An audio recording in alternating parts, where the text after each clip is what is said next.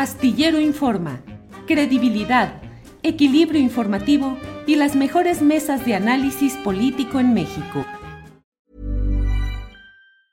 When you're ready to pop the question, the last thing you want to do is second guess the ring. At Bluenile.com, you can design a one of a kind ring with the ease and convenience of shopping online. Choose your diamond and setting. When you find the one, you'll get it delivered right to your door. Go to Bluenile.com and use promo code LISTEN to get $50 off your purchase of $500 or more. That's code LISTEN at Bluenile.com for $50 off your purchase. Bluenile.com code LISTEN. I'm Sandra, and I'm just the professional your small business was looking for. But you didn't hire me because you didn't use LinkedIn jobs. LinkedIn has professionals you can't find anywhere else, including those who aren't actively looking for a new job but might be open to the perfect role, like me. In a given month, over 70% of LinkedIn users don't visit other leading job sites. So if you're not looking on LinkedIn, you'll miss out on great candidates like Sandra. Start hiring professionals like a professional. Post your free job on linkedin.com/people today. Bien, buenas tardes, compañeros. ¿Cómo están? Víctor Ronquillo, saludos. Hola Julio, buenas tardes, buenas tardes para Ricardo, buenas tardes para el público que, aman- que amablemente nos escucha. Aquí estamos como cada jueves. Gracias, Víctor. Ricardo Ravelo, buenas tardes. ¿Qué tal, Julio? Buenas tardes. Como siempre, un gusto acompañarte los jueves. Un saludo para Víctor. No vemos a Guadalupe, pero bueno, esperemos que se incorpore Seguro que ya está por ahí. Sí, sí, sí, Saludos seguro. a la- al público que nos sigue también. Sí, adelante, muchas gracias. Gracias por estar aquí. De verdad me da mucho gusto verlos, me da mucho gusto poder platicar porque además hay muchos temas interesantes en este día. Víctor Ronquillo, pues ni para qué le damos vueltas. A ver, en cuanto esté Guadalupe, la incorporamos, por favor. Em, ¿Ya está? ¿Lista? Sí, Guadalupe, sí. buenas tardes. Muy buenas tardes, muy buenas tardes, Julio, Víctor, Ricardo, un placer Hola, estar ¿qué con tal? Buenas tardes. Muy buenas tardes. Hola. Gracias, Guadalupe. Gracias por la, la participación de este día. Víctor Ronquillo, Ayotzinapa. La verdad histórica o la narrativa del crimen de Estado. Encinas presenta informe. Hay marcha de eh, familiares, activistas, ciudadanos que exigen verdad y justicia. ¿Qué opinas de lo que se ha dado en todo este contexto? Víctor Bueno, lo primero es que sí hay que sumarse, ¿no? A esa exigencia de verdad y justicia. Creo que lo primero que hay, que decir es que los padres, las organizaciones que han acompañado a los padres, como Tlaxinolan, como el Centro de Derechos Humanos, Fray Bartolomé, como el Centro de Derechos Humanos, eh, Miguel Agustín Pro, como eh, otras organizaciones, han exigido esa justicia. Lo que ocurre verdaderamente en el caso del gobierno actual es que a mí me parece que se encuentra ante dos posiciones muy difíciles, ¿no? Eh, por un lado, la exigencia de los padres de familia, que es irrenunciable y, y que hay que dar razón a ellas, y por otro lado, la voluntad política de llevar adelante el esclarecimiento de estos hechos, ¿no? Me parece que en, en, en relación a lo que se ha logrado, ya lo mencionaba yo la semana pasada, hay una serie de capturas, hay una serie de información que nos hacen ver lo que pudo haber ocurrido, ¿no? Y creo que la narrativa de, la, de un crimen de Estado es pertinente. Y es pertinente porque al final de cuentas, esa noche se llevó a cabo un operativo en el que participaron más de 400 personas. Personas eh, que pertenecían a las diferentes policías eh, que, eh, y, al propio, y al propio ejército. El GIEI ha destacado un hecho muy importante en cuanto al seguimiento que el propio ejército dio a la información. En todo momento, su, ese, ese, esos hechos fueron seguidos por los observadores, por los, eh, incluso por eh, un par de infiltrados en, en, entre los estudiantes. Y por claro. otra parte, también ha Oye, destacado... Víctor, ¿sí? Víctor, a estas alturas, ¿qué te parece? ¿Que se ha avanzado lo posible de una manera satisfactoria? ¿Que se ha estancado? ¿Que hay un riesgo de darle carpetazo? ¿De que no hay a mí, voluntad a mí me de parece resolver que el se ha enfrentado, a mí me parece que se ha enfrentado a las resistencias que existen en los aparatos de seguridad del Estado, las Fuerzas Armadas y los órganos de inteligencia que eh, de alguna manera establecen este tema de la seguridad nacional. Hay resistencias, pero me parece que ha habido voluntad política. El informe es muy interesante y el informe llega a una conclusión lamentable y triste, que es la muerte de los estudiantes, su desaparición, víctimas quizá también de lo que puede ser el que fueron quemados, eh, divididos en varios grupos. Y lo otro, el informe también presenta lo que aquí discutíamos hace algunas semanas, ¿no? ¿Cuáles pudieron ser los móviles de este crimen? Llama la atención que los tres móviles señalados en el informe, o los tres posibles elementos que, que componen el móvil de este crimen, estén vinculados con el narcotráfico, ¿no? Por un lado, la posibilidad de ser confundidos con integrantes de los rojos, los estudiantes, o ser infiltrados por ellos. Por otro lado, la acción de Abarca, ¿no? En, en cuanto a una venganza por los propios, a, los estudiantes, por haber interrumpido el acto de, de, su esposa, ¿no? En ese momento presidenta del DIF.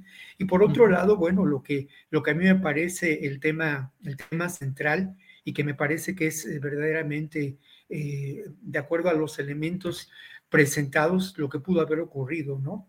En que estos estudiantes pues tomaron un camión que iba con destino a Chicago y traficaba, y traficaba heroína, ¿no? Y este, este, este enorme negocio del que se beneficiaban, y yo quiero insistir en ello, no solamente los Guerreros Unidos, era un beneficio que se generaba y que de alguna manera pues propició esta realidad de la noche, de, noche de Iguala, ¿no? Habría que pensar si, el, si los integrantes del ejército que están ahora acusados, detenidos, que, que están sujetos a proceso, menos uno, ¿eh? que llama la atención el que haya sido, el que haya sido, si no liberado, el que siga su proceso en su domicilio, pero, pero ¿qué, qué, tan, ¿qué intervención tendrían? ¿Eran instrumentos de protección o eran los beneficiarios de ese enorme negocio? y ese negocio hasta dónde llegaba, ¿no?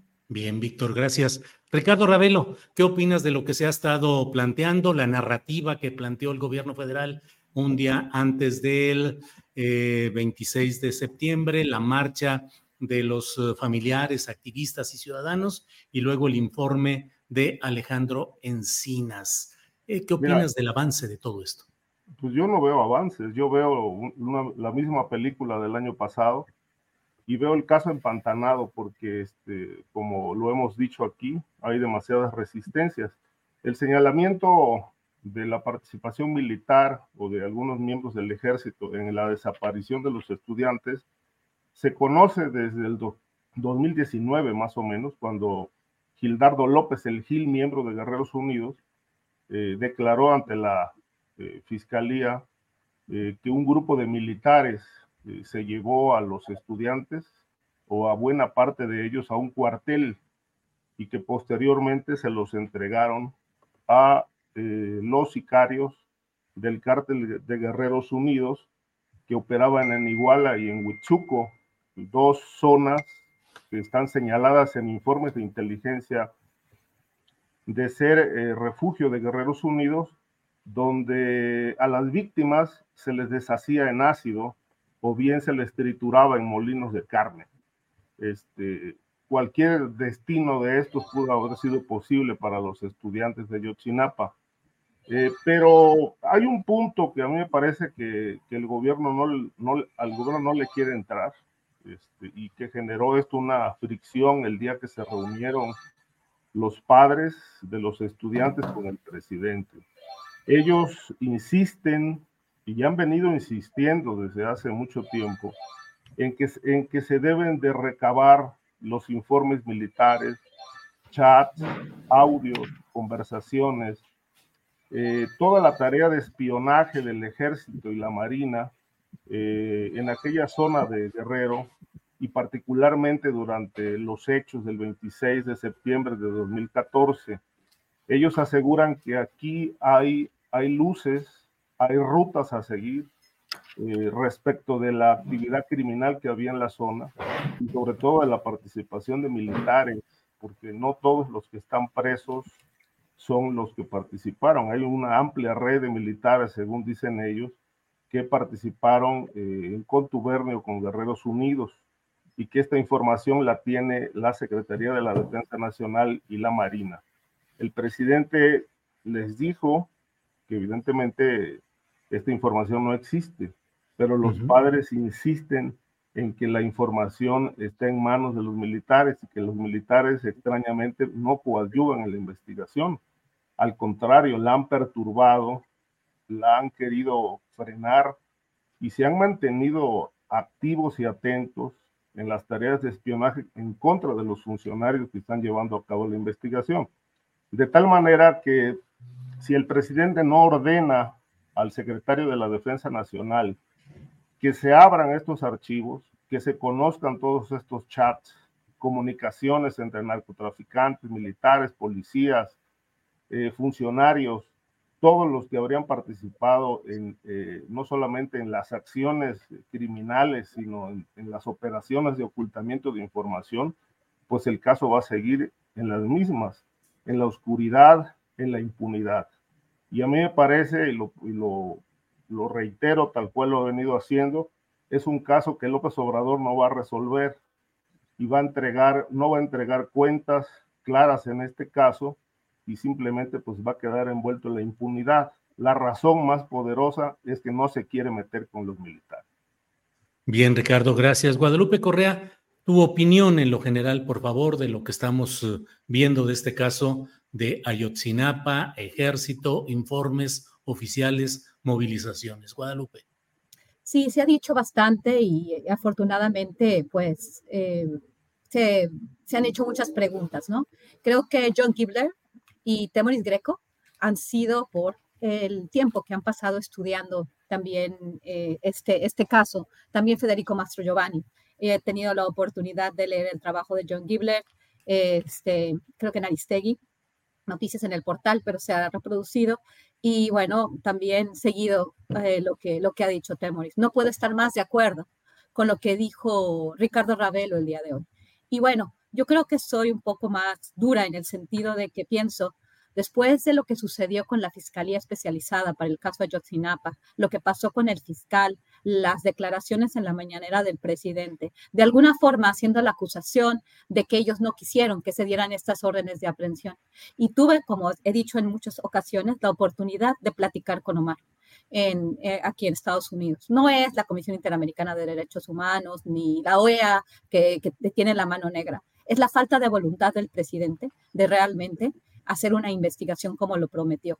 Porque con bombo platillo se presentó, eh, este, se presentó este plan de una creación de la Comisión de la Verdad y esta Comisión de la Verdad que también sus integrantes han tenido un papel pues bastante penoso, incluyendo obviamente el, el subsecretario Encinas. Porque cuando, como dice una cosa, dice la otra, que hay un puro encubrimiento de, sí hay información, ¿no? Se invitó al grupo este, interdisciplinar expertos independientes. No quieren la, primero se abren las puertas, pero se cierra. ¿Para qué? Para proteger a los militares. Exactamente como, no, y no solamente para proteger a los militares. Aquí sigue habiendo una mentira histórica.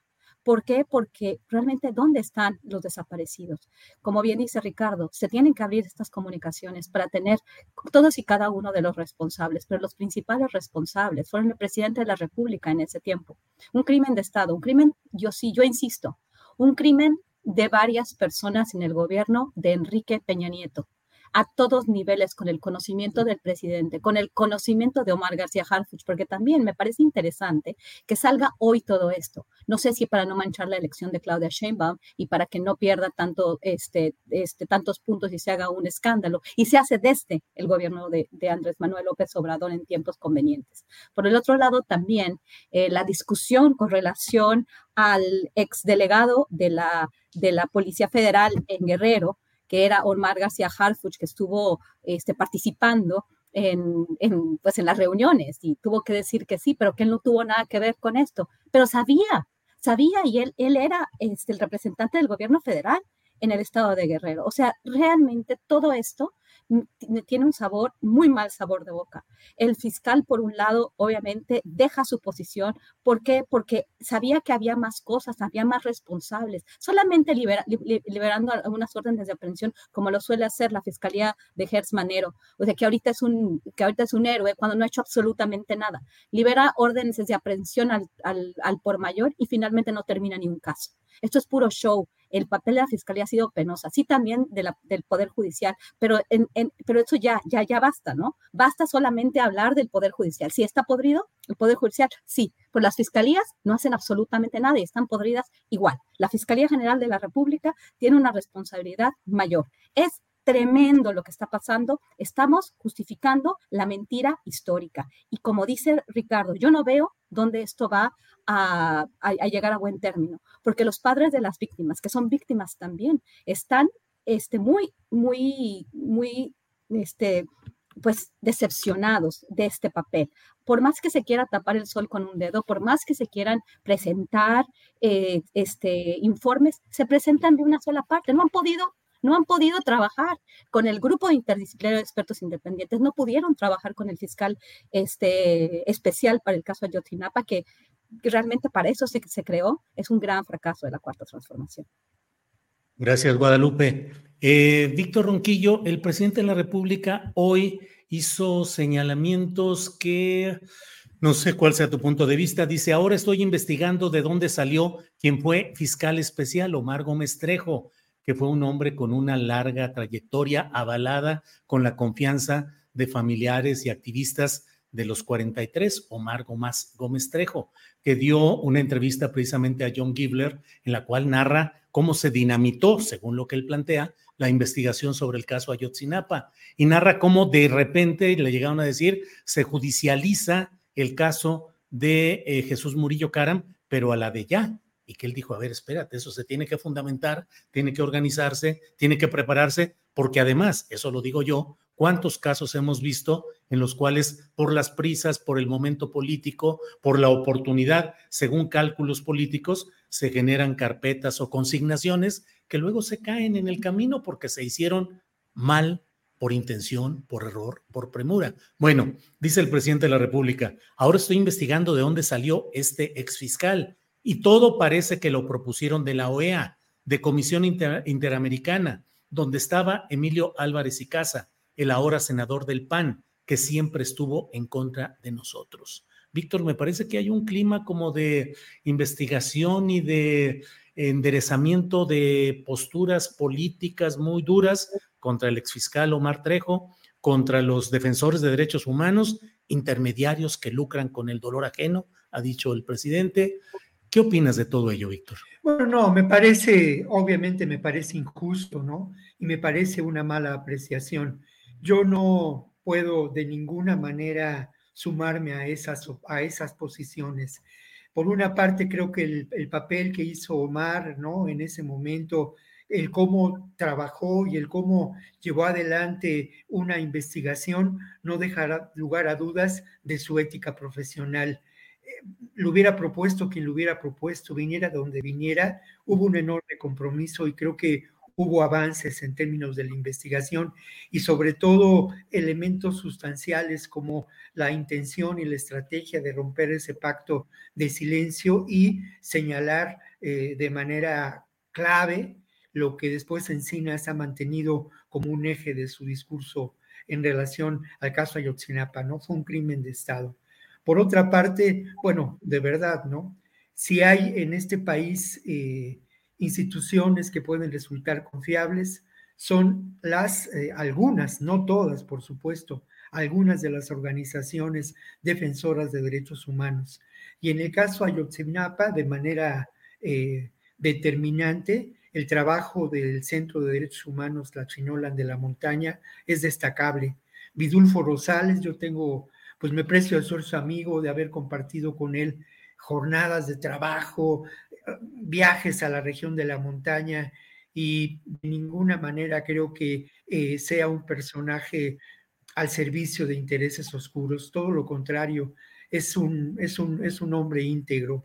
En el caso del Centro de Derechos Humanos Miguel Agustín Pro, puedo decir eh, lo mismo, ¿no? Creo que el trabajo que se ha realizado a lo largo de los años en la defensa de eh, los padres, en la exigencia de verdad y justicia, ha sido determinante, ¿no?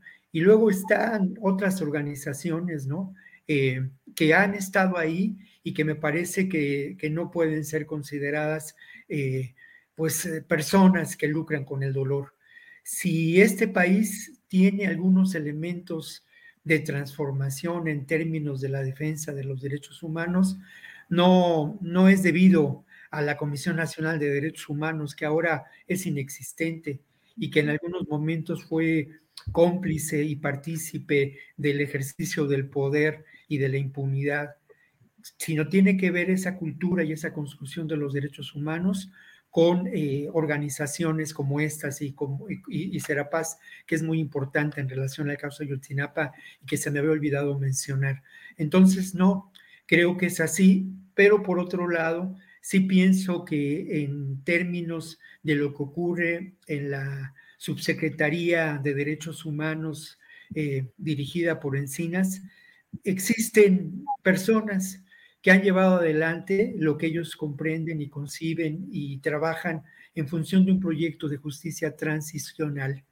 Y sí me parece que hay un avance determinante en este caso, ¿no? Y ese avance determinante en este caso es la exigencia de justicia y la exigencia de que se abran los archivos del ejército, del CISEN y de otras instancias de, seguridad. Hay una pregunta que me parece también clave. Eh, el, el GIEI ha insistido en que a ellos no se les permitió el acceso a información clave por parte del ejército mexicano, sobre todo de los organismos de, inteligencia que se asentaban en Guerrero en esos momentos. Y por otro lado, ayer Alejandro Encinas habló de que se habían abierto todos los archivos, que había sido difícil, ¿no? Ahí hay una, una interrogante sobre lo que, puede, lo que puede ocurrir, pero me parece, por otro lado, que negar el que haya avances en términos de justicia es también negar la acción determinante de los padres de familia y de estas organizaciones, que son quienes han llevado, llevado adelante la exigencia de justicia y han exigido que la voluntad política expresada en algún momento por López Obrador cobre, cobre realidad, ¿no? Entonces, eh, eh, eh, yo, ustedes lo saben, en ocasiones soy optimista, pero lo soy porque al final de cuentas creo que no podemos negar no tanto lo que pueda hacer el gobierno, en este caso el de López Obrador, sino las acciones de la sociedad. Y aquí sí, sí es determinante el que eh, a lo largo de nueve años haya habido un acompañamiento de la sociedad, en este caso, por parte incluso de los medios, ¿no? De muchos medios que hegemónicos de alguna manera. Víctor, gracias. Ricardo Ravelo, eh, mucha gente dice no se puede ir más allá porque el poder de los militares es absoluto y meterse con ellos es poner en riesgo la gobernabilidad del país y la continuidad del proyecto de la cuarta transformación. Los militares son un factor que dicen no hay que tocarlo, mejor dejémoslo así. ¿Qué opinas de esas eh, interpretaciones, Ricardo? Yo creo que, que tienen mucho sentido, ¿no? Es decir, hay dos poderes que son impenetrables, los militares y la iglesia y obviamente este caso de Ayotzinapa no, no avanza, yo no estoy de acuerdo en que haya avances, hay datos nuevos, pero avances no hay, el, el, avance central es qué pasó con ellos. Y hay hipótesis, pero no hay conclusiones fehacientes, no hay una nueva verdad, hay una pedacería de hechos, de historias, pero no hay una nueva verdad sobre el caso porque no se ha aclarado. Hay detenidos, pero no están sentenciados. Este, están en juicio y pueden salir este, si no se les acredita absolutamente nada. Y otro punto aquí es que, pues históricamente, el Estado nunca se ha combatido a sí mismo. De tal suerte que, pues yo reitero, puntualizo y subrayo que López Obrador va a entregar este caso envuelto en la impunidad y lo va a dejar ahí, tirado, como la inseguridad pública que, que padecemos hoy en, el país. Eh, el ejército obviamente es un, es un poder este, que nunca ha rendido cuentas y el caso Ayotzinapa es un ejemplo más de esta impunidad que envuelve a los militares. Ellos hacen absolutamente todo el trabajo sucio, matan, desaparecen, este, sepultan a sus víctimas y obviamente no los investigan nadie. Es decir, desde la, época del 68 a la fecha, muy pocos militares han sido llevados a juicio. Y eso cuando finalmente la presión internacional y particularmente de Estados Unidos ha sido eh, muy fuerte, como fue el caso de Gutiérrez Rebollo, entre otros. Pero en realidad esta, esta situación del, caso de los estudiantes este, se ha mantenido eh, en el en la opinión pública, este, precisamente por la presión de los padres y la presión internacional. Es decir, yo este asunto, pues en ningún momento se lo puedo aplaudir al gobierno mexicano. Es un, es un logro de los padres, es un logro de buena parte de la sociedad que se ha sumado a esta exigencia de justicia, pero ha sido insuficiente. ¿Por qué? Porque no se avanza, no hay, no hay claridad, no hay conclusiones y obviamente ningún crimen de Estado se ha aclarado en ningún lugar del mundo ni en ninguna época de su historia. De tal suerte que, insisto, el Estado no se va a combatir a sí mismo y si los responsables están dentro del ejército, como todo apunta a que sí, pues obviamente el presidente también los va a cobijar con impunidad, porque es evidente, como lo dije en programas anteriores, que los militares le tienen la bota puesta en el cuello al mandatario. Gracias, Ricardo.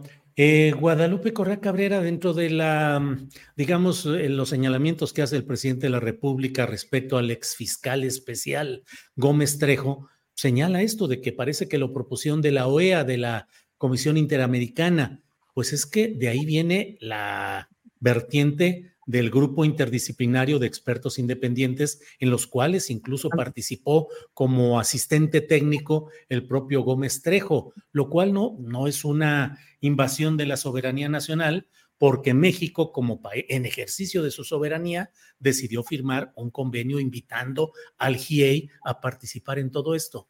Pero, ¿cómo vas viendo pues el clima respecto al GIEI, al exfiscal especial Gómez Trejo, a los defensores de derechos humanos? Eh, ¿Qué mueve políticamente estas posturas desde la mañanera, desde el presidente de la República, Guadalupe? Definitivamente, y gracias, esa es una pregunta muy importante porque Sí hay agendas, definitivamente. Y pareciera ser que hay dos grupos, eh, porque, la OEA, eh, la Comisión Interamericana de los Derechos Humanos, este, pues relacionada con el grupo interdisciplinario de expertos independientes, eh, sí tiene también ciertas agendas para México y para, para los países del mundo del, del, sur global en las Américas. O sea, obviamente sí.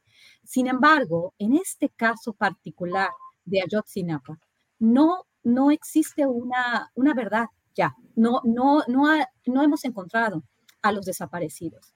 Y es muy claro que sí se le quiere dar carpetazo al caso, eh, pues metiendo a la cárcel a algunas personas. ¿Qué pasó también con el, con el ex eh, alcalde? Eh, que ya salió de la cárcel. O sea, realmente aquí el, el, alcalde Abarca y su esposa, al final pues pura impunidad. Eh, creo que, creo que al, escucharlos, al, al, ver el avance del trabajo del grupo interdisciplinario de expertos independientes, que también sale pues con un mal sabor de boca de toda esa situación, porque ellos hicieron un trabajo muy pristino, un trabajo muy, muy organizado, pero finalmente se toparon con pared. Y finalmente, creo que Omar Gómez eh, tiene, tiene razón en el sentido de que no estuvo de acuerdo, que se libren unas horas de aprehensión. Rápido, rápido, como, como es el modus operandi del fiscal general de la República, Alejandro Gatzmanero.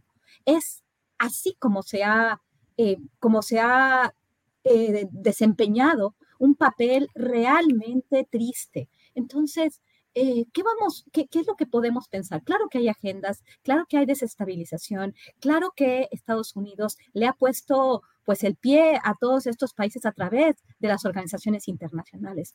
Pero en este caso pareciera ser que toda esta eh, cuestión no viene de, y también, ¿no? el nombre de, de, eh, ¿cómo se llama ese señor? el que dijo el panista, ¿no? El que le dijo panista y que le dijo... Emilio Álvarez y Casa. Emilio, Álvarez y Casa. Definitivamente hay una relación con este grupo, definitivamente el, la...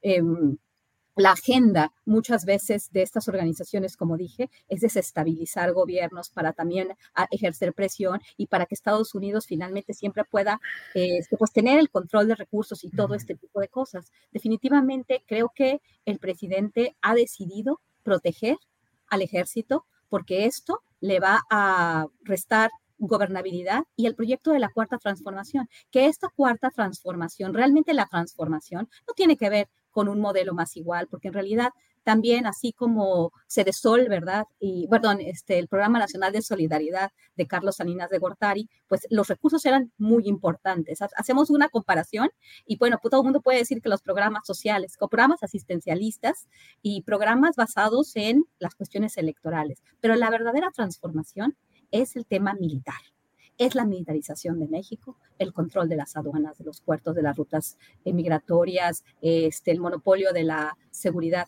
pública a nivel federal. Esa es la transformación. Y verdaderamente, si, si, si, el ejército y si las cúpulas del ejército, porque hablamos de cúpulas, porque como funciona el ejército, funciona de manera piramidal. Todos saben lo que hicieron estos generales. Que metas a algunos generales a la cárcel no te está resolviendo el problema porque no estás viendo, aquí hubo un acuerdo entre las cúpulas del ejército. Así como pudo el presidente negociar con Donald Trump al final de la administración trumpista para que regresaran a, Salvador Cienfuegos cuando otro caso estaba, se estaba preparando para justificar la narrativa trumpista, pero a, a quien sí se defendió bueno, a Salvador Cienfuegos porque la élite militar que existe todavía, toda esta eh, corrupción, lo que pasó con el huachicoleo, que hemos hablado muchas veces, eh, y todas las, este, pues las ventajas que tiene esta élite militar castrense hoy y antes, con, con Peña Nieto y con eh, este Felipe Calderón, son los mismos. Y desafortunadamente el presidente ha decidido transformar al país de esa manera y Claudia Sheinbaum, que es la coordinadora de esta transformación, va a continuar por el mismo camino. Bien, Guadalupe, gracias. Víctor Ronquillo. Víctor, em, el presidente de la República también mencionó hoy, en referencia a lo que ayer informó el subsecretario Encinas, lo que ya se sabía de que sí estaba en dos reuniones de las llamadas juntas de autoridades, Omar García Harfus, que era, eh, fue durante 20 meses Mm, comisionado, comisario de la Policía Federal en Michoacán, en Guerrero, y luego, 20 días antes de los hechos de Ayotzinapa, de la noche de Iguala, eh, fue transferido a la gendarmería. When you're ready to pop the question, the last thing you want to do is second guess the ring. At BlueNile.com, you can design a one-of-a-kind ring with the ease and convenience of shopping online. Choose your diamond and setting. When you find the one, you'll get it delivered right to your door. Go to Bluenile.com and use promo code LISTEN to get $50 off your purchase of $500 or more. That's code LISTEN at Bluenile.com for $50 off your purchase. Bluenile.com code LISTEN. Hey, it's Ryan Reynolds, and I'm here with Keith, co star of my upcoming film, If, only in theaters, May 17th. Do you want to tell people the big news? All right, I'll do it. Sign up now and you'll get unlimited for $15 a month in six months of Paramount Plus Essential Plan on us. Mintmobile.com slash switch. Upfront payment of $45 equivalent to $15 per month. Unlimited over 40 gigabytes per month. Face lower speeds. Videos at 480p. Active Mint customers by 531.24 get six months of Paramount Plus Essential Plan. Auto renews after six months. Offer ends May 31st, 2024. Separate Paramount Plus registration required. Terms and conditions apply if rated PG. Media En Michoacán. El presidente dijo que haya estado en dos reuniones, eso no implica nada y no hay prueba de mayor cosa. La historia anterior de García Harfush, la posterior en la que él fue premiado como director de investigación de la Agencia de Investigación Criminal y luego como titular de esa misma agencia en sustitución de Tomás Cerón de Lucio, indica que él debería tener más información de lo que estaba sucediendo que no dio o queda exculpado por no haber estado presencialmente en la noche de Iguala, Víctor. Sí, bueno, primero dos aclaraciones breves, ¿no? Mira, yo creo que sí hay información, lamentablemente, de lo que ocurrió con los estudiantes de Ayotzinapa, ¿no? Muy claramente ayer, al inicio de la presentación de este informe, del segundo informe, eh, Encinas lo dijo claramente, ¿no? Estos estudiantes fueron en su momento secuestrados por estos grupos que participaron en el operativo de esa noche. Eh, se dividieron quizá en tres grupos, fueron asesinados y seguramente después calcinados, no en, el basurero de Cocula, por supuesto. Entonces, esto es muy importante. Y luego lo otro, a mí se omití yo el avance en el caso Ayotzinapa, eh, está muy relacionado con la excelente labor del grupo interdisciplinario de expertos independientes. Eso creo que es determinante y creo que eso también ha empujado mucho a que la investigación por parte del Estado mexicano siga, siga un curso eh, que en ocasiones no encuentra, eh, más bien se encuentra y se topa con muchas resistencias.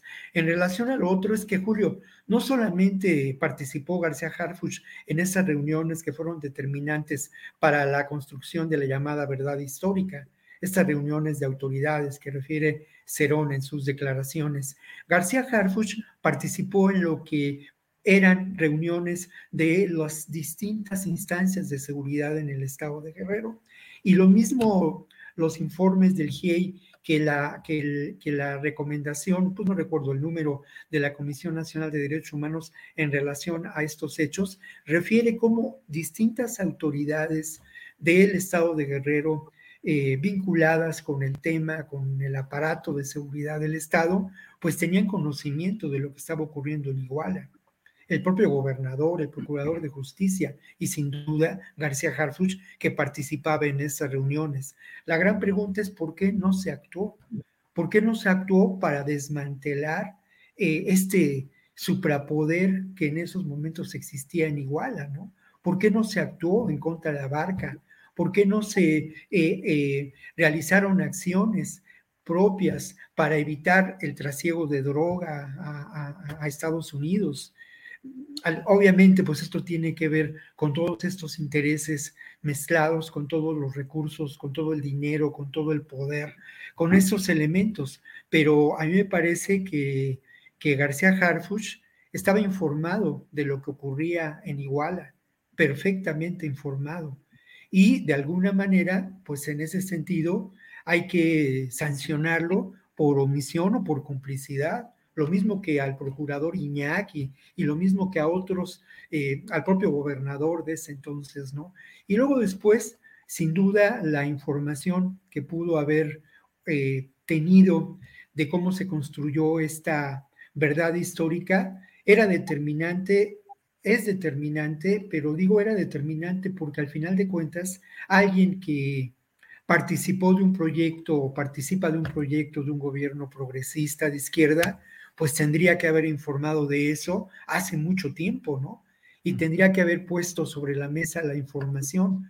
Obviamente, eh, García Harfuch pertenece a ese aparato de seguridad, a ese aparato de inteligencia del Estado mexicano, pues que es el más reacio a la transformación, porque al final de cuentas defiende a ese Estado, a ese Estado, defiende también la impunidad. Entonces creo que García Harfuch tendría mucho que, decir en relación al caso Ayotzinapa. Y también creo que sin duda esto es un elemento determinante para su posible candidatura.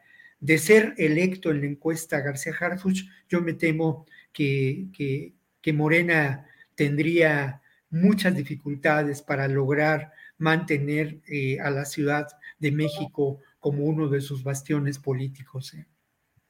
Gracias, Víctor. Ricardo, eh, Guadalupe, Víctor, se nos va el tiempo porque el tema ha estado muy interesante y el tiempo parece que fluye más rápido así. son las dos de la tarde con 38 minutos. Ricardo, Guadalupe, si quieren eh, comentar algo sobre lo de Harfus o hay otros temas, lo de Zacatecas con seis de siete jóvenes asesinados, lo que sucede entre Jalisco y Sinaloa eh, por el control de la frontera con Guatemala. Ricardo, lo que quieras, por favor. Sí, bueno, yo, yo abonaría algo relacionado con lo que mencionó Víctor ahorita. Este, eh, hay un documento de la Secretaría de la Defensa Nacional, eh, fechado el 8 de octubre de 2014, donde precisamente se hace referencia a una de las reuniones a las que asistió Omar García Harfus. En, esa, en ese documento este, se detalla que Tomás Herón, entonces jefe de la de la de investigación criminal de la extinta PGR, solicitó este, a todos los presentes, y me voy, voy a citar algunos de los que alcancé a, a anotar. Estaba Tomás Herón presidiendo la reunión. Eh, luego estaba el general de brigada Alejandro Saavedra Hernández. Estaba Carlos Gómez, director de la Policía Federal Ministerial. Ricardo Martínez Chávez, su procurador jurídico de la Procuraduría de Guerrero. Y Omar García Harfuch, entre otros. ¿Qué les pedía Tomás Herón, según describe el documento? Les pedía toda la película del caso Ayotzinapa, que investigaran, que ahondaran, que este, eh, detuvieran a personas, que las torturaran, que las presionaran para sacar toda la información, toda, porque él necesitaba conocer toda, absolutamente toda la película de lo que pasó el 26 de septiembre de 2014. Entonces, pues esto, esto confirma que Omar García Harfus conoció ampliamente y con muchos detalles qué pasó la noche de Iguala. Lo único que él ahora ha alegado es que no estuvo el día de los hechos, que él ya estaba en Michoacán, pero participó no en una reunión ni en dos, en muchísimas. Era convocado, incluso ya cuando era jefe de la gendarmería en, Michoacán, fue convocado a otras reuniones este, por Tomás Herón y obviamente cobra sentido el señalamiento de que de la forma en que se conoció toda la película, pues tuvieron tuvieron la madeja completa de, este hecho criminal y lo manipularon para omitir información, para salvaguardar intereses criminales y obviamente para proteger a los altos mandos militares que participaron en la desaparición y muerte de los estudiantes. De tal manera que García Harfus no puede alegar ignorancia. y, retomo lo que dijo Víctor, él, él debería ser llamado a declarar lo que sabe, porque ahora resulta pues que ha perdido la memoria. Ricardo, gracias. Eh, Guadalupe Correa Cabrera, eh, Harfus, otros temas, lo que tú desees. A mí me gustaría mucho hablar del tema de Chiapas. Una, una pequeña, una muy, muy corta participación con respecto al tema de Harfush, que dije un poco, pero no lo dije todo. Me llama mucho la atención que pareciera ser que las bases de Morena, lo dije la vez pasada, pero quisiera volver a reafirmarlo, eh, y bueno, el presidente pareciera ser, la gente más cercana al presidente está en contra de Omar García Harfuch. Y obviamente, Clara Brugada pareciera ser la, preferida, ¿no? De, las bases y del presidente. Pareciera ser. Eh, eso por, por cómo veo las redes, por cómo veo los comentarios, ¿no? Y, y, y me parece interesante, ¿no? Cómo eh, de una forma extraña, pues García Harfuch está en el banquillo de los acusados, ¿no? De una, de otra manera. Hasta pareciera ser que, que se dinamita, ¿no? Esta, esa posibilidad. Y bueno, esta alianza tan grande entre Claudia y él, ¿no? Donde, donde pues él era su, su, su, personaje eh, este, más importante. Pero bueno, yo quiero pasar entonces al tema de, pues de Chiapas. Es un tema muy, muy complejo este, y bueno, y la frontera, y la frontera de, pues del sur, de, la, frontera sur, ¿no? Eh, la supuesta, eh, pues, lucha de plazas entre el cártel Jalisco Nueva Generación y el cártel de Sinaloa, en una plaza donde ellos no estaban realmente, este, pues, peleando. ¿Por qué van a pelear esa plaza? ¿no? Eso me parece interesante, ¿no? Porque ahora supuestamente las drogas llegan de, de, de Guatemala y hay presencia de grupos, de estos grupos en Guatemala. Y, y bueno, inclusive me han preguntado algunos periodistas con relación a los Zetas en Guatemala y en otras partes de, su, reaparición, ¿no? Me llama mucho la atención ese video sobre pues estas personas aplaudiendo, ¿no? Porque un grupo llega a defender la plaza, me parece muy complicado porque ¿qué es lo que está pasando, ¿no? Y con estos eventos, ¿no? Se pelean la plaza de, Chiapas. Hay que entender bien por qué se pelearía una plaza, dos grupos que se dedican al tráfico de drogas, principalmente a los Estados Unidos. ¿Por qué sería esa la plaza que se están peleando? Esa, esa pelea de plazas llama a la Guardia Nacional y a los militares a tener un control de fronteras, precisamente cuando hay una cantidad enorme de personas, y están cruzando por el Dariel, miles de personas, que hay muchas personas que están este, tratando de llegar a los Estados Unidos, ¿no? Este plan, ¿no? Que dicen los zapatistas de reordenamiento territorial, que tiene que ver con las mega, los megaproyectos, principalmente el Tren Maya y el corredor interoceánico, es, es, es, es bien de la mano con los militares. Eh, escribí una columna sobre esto, sobre la visión zapatista, la reproduje en realidad lo que ellos dicen y me parece interesante, ¿no? Cómo llegan los militares y se justifica la presencia militar en un estado clave para los intereses de los grandes capitales, para los intereses de las grandes empresas y finalmente eh, cómo operan con gobiernos y militares, ¿no? Cómo ha sido este, eh, el, señor Betancourt, expresidente de, de Venezuela, escribe un libro que se llama Política y Petróleo, donde, donde se habla de esta, de esta relación entre, entre los militares, obviamente el gobierno, y pues las cúpulas empresariales, las empresas transnacionales. En el caso, es Rómulo Betancourt, en el caso de Venezuela, pero, pero pienso mucho en el estado de Chiapas, ¿no? No hay que perder de vista y el, la forma en que se hacen los videos, lo burdo, lo, lo, lo, difícil, pero cómo se empiezan a viralizar las cosas, ¿no? Es una visión aparte, ¿no? Pero, pero me, me, me sorprende, ¿no? Esta pelea de plazas entre dos grupos que se dedican al narcotráfico en una parte donde sí hay paramilitares, sí hay grupos paramilitares criminales, cada vez la, violencia es mayor, pero esto está llamando a los, a, los, a los militares. Y, eso es, y esto es complejo, ¿no? La violencia es real. Esto no lo puedo, este, pues, o sea, decir que no es cierto, ¿no? Porque se hace un video. Pero el video también se puede hacer para los que entienden cómo funcionan las operaciones psicológicas y para qué se utilizan, todo, todo tiene que ver con una estrategia militar, pues podríamos pensar en eso, ¿no? Simplemente es una hipótesis. Gracias.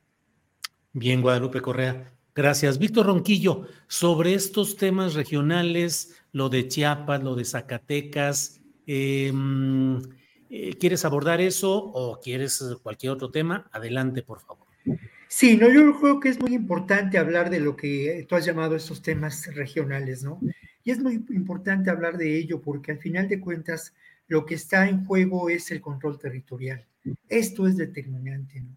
Y ese control territorial tiene que ver no solamente con controlar las plazas del narco, las rutas, sino tiene que ver con el control del territorio en su más amplio sentido económico, social, político. Y esto me parece que es, al final de cuentas, una amenaza a lo que podemos considerar la gobernabilidad. Esto ocurre en distintos ámbitos de la geografía nacional. El ejemplo de Chiapas es eh, en estos momentos muy pertinente, ¿no? Porque Chiapas enfrenta varias realidades, varias expresiones de, esta, de este control territorial que tienen incluso diferentes orígenes, ¿no? No podemos olvidar la presencia de los paramilitares, la, su vinculación a grupos del crimen organizado, eh, vinculados también al negocio del tráfico de drogas, del tráfico de migrantes, de la extorsión que se da en la zona de los altos. Y por otro lado, lo que está ocurriendo en la región de la frontera con Guatemala. Eh, la frontera, en términos generales, es un negocio. Es un negocio porque representa posibilidades para el tráfico de drogas, para el tráfico de migrantes, en fin, es un, es un negocio la frontera y el control de ese territorio geográfico es muy apetecible para los grupos del crimen organizado. Lo que yo difiero o yo difiero con la versión oficial de estos hechos es que parecería que el país se lo están disputando el cártel Jalisco Nueva Generación y el cártel de Sinaloa.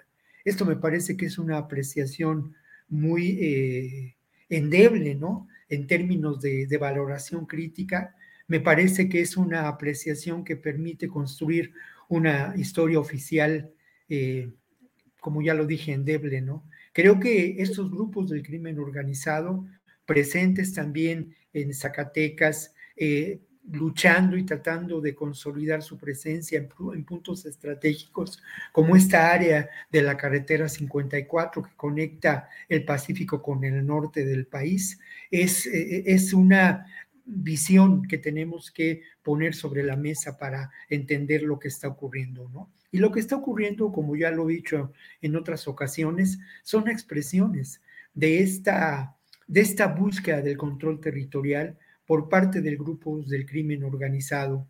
Lo que está ocurriendo también son expresiones de lo que podemos considerar las guerras del siglo, del siglo XXI. Yo estoy de acuerdo con Guadalupe Correa en cuanto a cómo se va conformando también una versión de estos hechos y una narrativa, como, como hoy se dice, ¿no? Pero creo que lo que tenemos que discutir de fondo es eh, cómo llevar, cómo, cómo, cómo impedir que se construyan estos espacios, cómo garantizar la gobernabilidad, porque al final de cuentas, también lo que ocurre es que, de acuerdo a una nota publicada en la jornada hace días, en donde se entrevistó a personas de la diócesis de San Cristóbal, se entrevistó a diferentes personas vinculadas a organizaciones defensoras de derechos humanos que han tenido una presencia destacada en el estado de Chiapas desde hace décadas, en donde también se tomó en cuenta la opinión de la diócesis de Tapachula, pues más de la mitad del territorio de Chiapas se encuentra en estos momentos eh, en, esas, en esas condiciones de apremio, ¿no? Atemorizada, eh, en condiciones de terror impuesto por la violencia, en ocasiones, como lo vimos en, la frontera con Malapa, sin las condiciones básicas para la vida, con la, con la luz cortada, ¿no? O sea, imaginen ustedes esta condición terrible y que es una expresión de esta búsqueda del control territorial, ¿no? Aquí la gran pregunta, y, y bueno, da, da para una reflexión mayor también, la gran pregunta es si el gobierno de Rutilio Escandón ha sido capaz de gestionar la gobernabilidad en el estado de Chiapas, ¿no? Un espejo de, este, lo que ocurre aquí con, con características distintas, pues es lo que ocurre en Guerrero, ¿no? Y con otras características, lo que ocurre en Zacatecas. Y ahí sí, ¿cuánto del territorio nacional en estos momentos se encuentra en la disputa no de estas dos organizaciones, sino de los grupos del crimen organizado vinculados a poder político corrupto, a grupos empresariales, en fin, esto me parece que es una, una perspectiva desde la que tenemos que mirar estos hechos, Julio. Sí. Víctor, gracias. Eh, Ricardo Ravelo, ya vamos en la parte final. Antes de avanzar, déjenme decirles que hay una información en la cual dice, padres de los 43 normalistas aseguraron este jueves que todas las autoridades que aparecen en el informe de Alejandro Encinas y que participaron en la reunión para crear la verdad histórica deben ser investigadas. Vidulfo Rosales destacó que sería una contradicción que se tenga Murillo Caram en la cárcel y que exista una orden de aprehensión contra Tomás Cerón por materializar la verdad histórica y que no existan consecuencias para los demás. Hubo otras autoridades alrededor que participaron en la construcción y deben investigarse todas las autoridades. Es una nota de Suyeri eh, Romina Gándara en Sin embargo, que nos autoriza a reproducirla en nuestro portal de Julio Astillero. En fin, Ricardo Ravelo, por favor, ya en la parte final, lo que desees comentar. Mira, sí, el caso de Chiapas, todo esto que de alguna manera lo hemos abordado, pero bueno, como es una, es una película que se repite eh, pues constantemente con hechos lamentables de muerte, este, de terror, de desplazamiento humano, de dolor, este, pues lo tenemos que abordar y aportar eh, algunos puntos sobre esto. Eh, yo considero que no es solo una guerra en este caso entre el cártel de Jalisco y el cártel de Sinaloa. Es el, también está participando el cártel de la política, eh, de, tal suerte que entre la política y estos grupos criminales que son brazos, parecieran brazos del propio Estado mexicano, porque no se les combate, pues están haciendo trizas eh, los territorios para tener el control político, el control económico, el control de los recursos naturales y obviamente, bueno, aquí se establecen, pues, eh, a la vieja usanza, ¿no? Del viejo PRI, este, como bolsones territoriales, casicazgos, criminales que, este, pues, están perturbando a cada instante la, la vida pública y obviamente no hay, no hay gobernabilidad en el país. por más que el presidente diga lo contrario. ¿Cómo se puede combatir esto? Pues obviamente combatiendo la impunidad. Pero como lo dije hace, un rato, el Estado no se combate a sí mismo. Detrás de los grupos criminales hay fiscales, hay policías, hay gobernadores, hay senadores, hay eh, diputados federales, hay funcionarios de, distintas eh, categorías y distintos niveles que tienen una relación directa o indirecta con modalidades del crimen organizado, que participan en el cobro de piso, que hoy es una realidad en todo el territorio, y que eh, lo que exhibe toda esta situación de descomposición, este, pues es un Estado ausente, un Estado que no garantiza eh, lo que, a lo que constitucionalmente está obligado a garantizar seguridad y que incumple esta función este, y se generan, se generan condiciones de impunidad. Y, cuando se generan condiciones de impunidad, pues la única ley que impera es la del crimen organizado por todas partes. Lo tenemos también presente en Nuevo León, con 27 muertos en dos días, eh, una presunta guerra entre el cártel del noreste y otros grupos. Y Chiapas eh, llama la atención porque en Chiapas, eh, durante distintos gobiernos este, de distintos colores, siempre ha imperado una suerte de pax mafioso. Por ahí se abastecen de droga todos los grupos criminales, porque buena parte de la droga que entra de, Sudamérica y Centroamérica pasa por Chiapas. Y obviamente la droga eh, va de la mano de otro negocio que es el, el. Es decir, hay robo de ganado y en las panzas de las vacas transportan droga heroína, cocaína, precursores químicos, etcétera, de tal manera que, bueno, es un negocio redondo, robo de ganado, transporte de droga o trasiego en las panzas de las vacas y el tráfico humano. Y obviamente, bueno, pues ahora se ha desatado esta, esta guerra eh, que protagonizan dos grupos poderosos, eh, antiguamente socios, Jalisco y Sinaloa, pero también eh, autoridades, porque no se puede desligar lo que pasa en el, en, el, en el crimen de lo que pasa en la política. Desde mi punto de vista, la guerra es política y sus expresiones son la criminalidad incontrolada, de tal manera que mientras los grupos políticos no se pongan de acuerdo, pues no habrá posibilidades de pacificación del territorio. Eh, no lo veo de otra manera. Todos están involucrados y como siempre lo he dicho, lo sostengo, no hay político honesto en este país. Todos están implicados en un negocio, en una tranza o con el crimen organizado. De tal manera que la descomposición es atroz, es terrible eh, en todo el territorio y obviamente, bueno, ante una situación prácticamente ya de de desbordamiento, de caos, pues no hay autoridad, no hay Guardia Nacional que alcance, porque buena parte de esta forma parte de ese negocio. Y obviamente también los militares, pues han mostrado muchísima incapacidad o contubernio con el crimen organizado, pues no han podido eh, frenar ni la violencia, ni la corrupción en aduanas, en puertos, aeropuertos, por donde pues eh, no solamente millonarias sumas, sino también cuantiosos cargamentos de droga para abastecer el voraz mercado norteamericano. Gracias, Ricardo.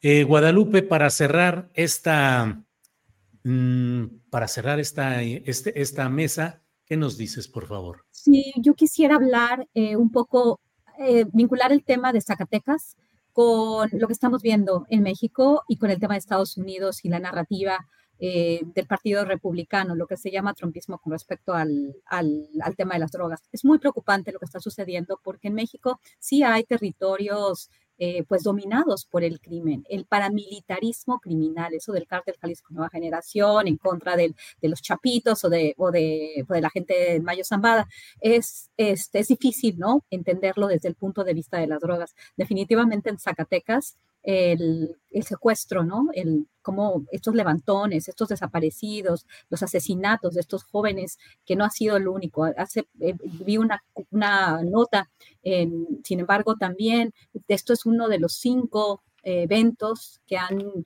este, de desapariciones eh, masivas, ¿no? De más de una persona en el estado de Zacatecas. Esto ya lleva tiempo, ya lleva varios años sucediendo en todo el estado, desapariciones, crucifixiones de todo tipo, ¿no? ¿Qué es lo que está sucediendo? Nadie pone ahí orden, que hasta Estados Unidos quería, con su plana mayor, quería, quería poner, quería estar, establecer un, un grupo, ¿no? Para, para colaborar directamente con el gobernador, el señor Monreal también hay que ver lo que dice Ricardo Ravelo en el sentido de que no solamente estamos hablando de grupos malosos eh, peleándose la plaza, ¿no? Tenemos que también entender lo que está pasando en la política y cómo esto también, por eso tampoco me gusta ser eh, completamente alarmista o hablar de, terrorismo, las organizaciones terroristas internacionales, como ahorita se está usando, esto va a ser el 2024. Eh, cada vez que, se habla de esto en Estados Unidos, hay todo un debate en ese sentido, porque la crisis del fentanilo se está vinculando a, los, a, las, a lo que está sucediendo en México y está siendo utilizado con una retórica muy, muy, muy pervertida de declararle la guerra contra los carteles y esto justificaría una intervención en territorio nacional que el presidente ha querido minimizar, ¿no? Pero nosotros ya también estamos preparados con los militares, puede ser muy feo y bueno, esto está avanzando. Todos los candidatos presidenciales republicanos todos y cada uno de ellos se vio en el debate este anterior, este, todos están por declararle la guerra con los carteles, por tener una aproximación directa en territorio mexicano, enviar a las tropas y este, este, De Santis inclusive dijo algo terrible, ¿no? Quien venga por la frontera con drogas, este, mátelos en frío, ¿no? O sea, mátelos este, directamente, vinculado al tema del terrorismo, la migración indocumentada y obviamente el tema del fentanilo. Esto yo creo que nos llevaría mucho más tiempo de discutirlo. Ojalá podamos discutirlo en otras mesas porque, porque sí hay, hay muchos elementos de, gran preocupación que pueden poner pues, a la siguiente presidenta eh, este, en una situación muy complicada. ¿no? Tenemos elecciones y también Estados Unidos tiene elecciones. Y yo creo que me voy a quedar ahí, pero sí, la situación que vivimos alimenta la narrativa estadounidense. Y además, ¿quiénes son esos grupos que participan? ¿Cómo se origina el paramilitarismo criminal en México? Por eso hay que tener mucho cuidado de calificar eh, lo que está sucediendo en Chiapas como una lucha entre, los, entre el cártel de Sinaloa y el cártel Jalisco Nueva Generación. Gracias, Guadalupe. Víctor Ronquillo, gracias y buenas tardes por esta ocasión. Bueno, pues buenas tardes, eh, gusto en saludarlos a todos y nos encontramos la próxima semana. Un abrazo. Sí, señor. Ricardo Ravelo, gracias y buenas tardes. Gracias, Julio. Como siempre, un placer. Este, les deseo buen fin de semana a todos y al público por habernos seguido en esta transmisión. Gracias, Ricardo. Guadalupe, gracias y buenas tardes. Muy buenas tardes, Julio. Yo ahora no hubo postre, yo tenía un postre que, que, compartir, pero la próxima vez lo hago, pero ya no va, ya no va, ya no va a ser tan, tan, tan, tan potente. Pero bueno, lo, lo, haré la siguiente vez. De una vez, dilo, dilo de una vez, porque si no se va a quedar en el refrigerador y ya nada. sí, sí, sí. Es que, es que, es, que, Miguel Torruco se, era, un, era, un, era un postre un poco chusco, ¿no? Porque Miguel Torruco este, se, se, se, candidatea para ser el coordinador de la cuarta transformación, ¿no? Torruco muy cercano a Claudia Sheinbaum, le ha hecho este, muchos favores, ¿no? El hijo, Junior, hijo del secretario de Turismo, pero me parece tremendo, ¿no? Tremendo el video y me, y, me, me asusta también una cosa, esto es muy serio. El señor Torruco eh, lo, que, lo, que, lo que iba a proponer exactamente el día que eh, Marcelo Ebrard este, anuncia su plan Ángel de hipervigilancia, y de pues todo lo de los datos biométricos y todo esto que, que pues realmente nos hace ver esta, esta supervigilancia que se ha este, planteado desde los foros más importantes a nivel internacional, siempre para tenernos pues bajo el yugo, ¿no? De las compañías estas que generan toda esta tecnología, pues el señor este, había presumido, ¿no? Que, que, va a mandar una iniciativa, borra el tweet porque, bueno, se le, este, se le, se le fueron muchos encima y ese día pues eh, Marcelo saca su plan Ángel y bueno, él es muy cercano a Claudia Sheinbaum. Me, parece muy, eso es eh, panóptico, ¿no? Esta hipervigilancia, este control, esta cuestión militar, me parece tremendo, ¿no? Me parece que este es el futuro que puede tomar el país y sí me preocupa. Y me preocupa que gente que obviamente no tiene él ninguna posibilidad de relevo generacional del que habla, por favor, les invito a ver el video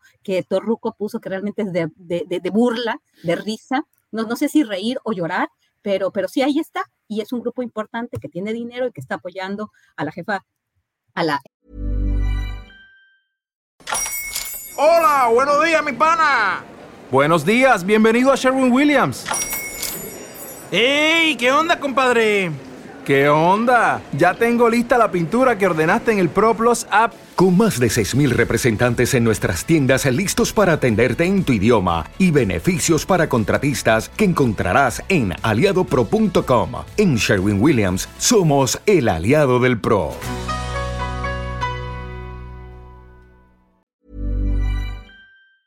Jefa de gobierno, ahora este, la coordinadora del movimiento de la Cuarta Transformación. Gracias, Guadalupe. Ricardo, Víctor, ahí dejamos. ¿Quieren dar postrecito o dejamos la circunstancia ahí? Silencio absoluto, silencio, en la plaza. Bueno, Víctor, Ricardo, gracias y nos vemos en la próxima. Guadalupe igualmente. Hasta luego. Hasta luego. Para que te enteres del próximo noticiero, suscríbete y dale follow en Apple, Spotify, Amazon Music Google o donde sea que escuches podcast. Te invitamos a visitar nuestra página julioastillero.com.